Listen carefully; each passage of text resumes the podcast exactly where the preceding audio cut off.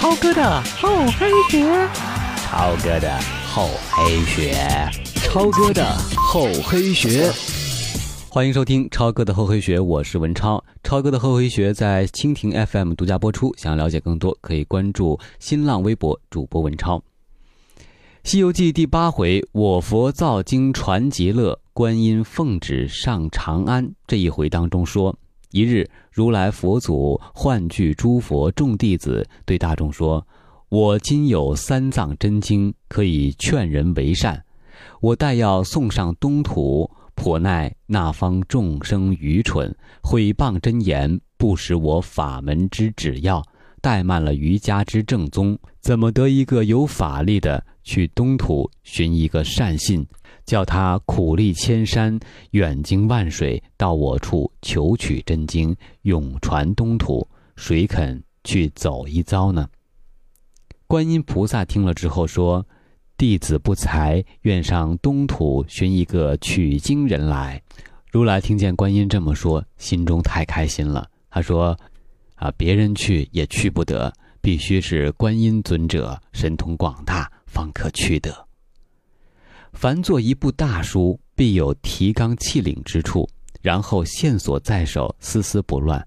此一回为取经故事千头万绪之总纲，在这个地方不弄明白，就极易被后面取经过程中的精彩故事所迷惑。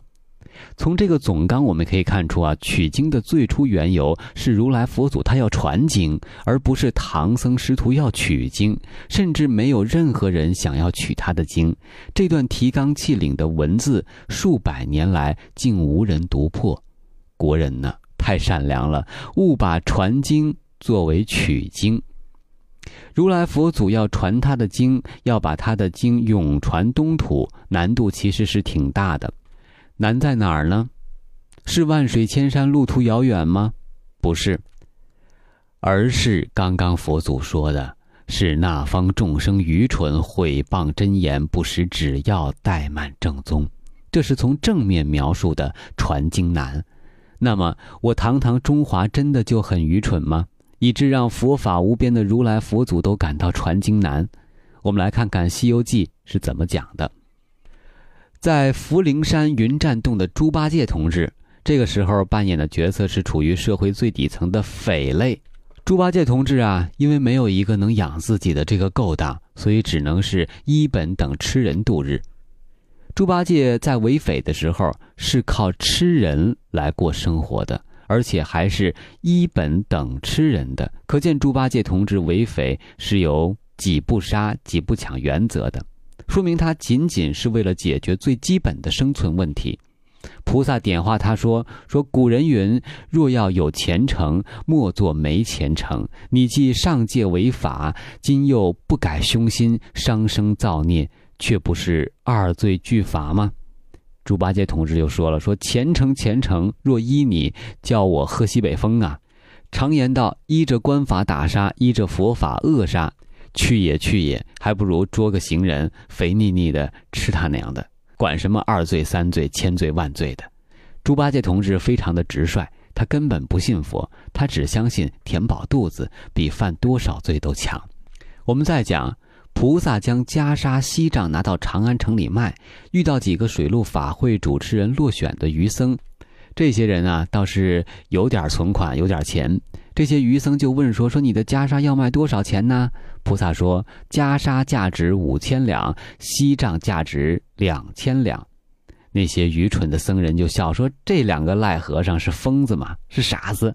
这两件粗物就卖得七千两银子，就算是呃穿上身长生不老啊，就就能成佛做祖啊，也值不得这么多呀！拿了去卖不成。”这是小富小康这一阶层的代表。手上有几个钱的人，更是佛教内部会员的代表，而且还是级别很高的会员，因为是水陆法会主持人落选的嘛。他们虽然披着佛教的外衣，其实心里压根儿都不信佛。他们非常的现实，就是对长生不老、成佛做祖都明确的表了态，他们没有兴趣。我们再来看看皇宫贵族这一阶层，太史丞傅毅大胆的上书皇帝。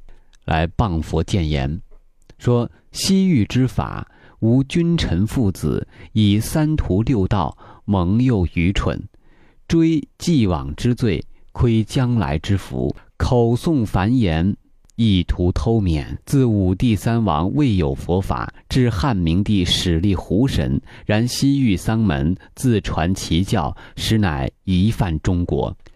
眼里本应弑亲弑君，而佛背亲出家，以匹夫抗天子，以祭体背所亲。若尊无父无君之教，正所谓非孝者无亲。啊，在这儿说佛教的不好。太史丞傅毅不仅不信佛，他还谤佛，专捡佛的坏处说，直截了当地提出佛教有害论。由此可见。说我中华众生愚蠢，非真。我看啊，这作恶的、势利的、权贵的，一个个的，既不愚也不蠢。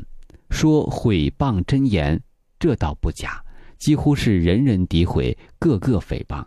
无量无边的佛法，在我中华大唐社会最底层的、尚未解决最基本生存问题的人员当中，没有市场，没人去信。在小富小康手上有几个钱的人员当中也没有市场，在上层贵族官僚当中更没有市场。要到一个没有市场的地方去推广自己的产品，真的是难呐。薄厚有度，黑白有致，厚黑本就是一套过硬的本领。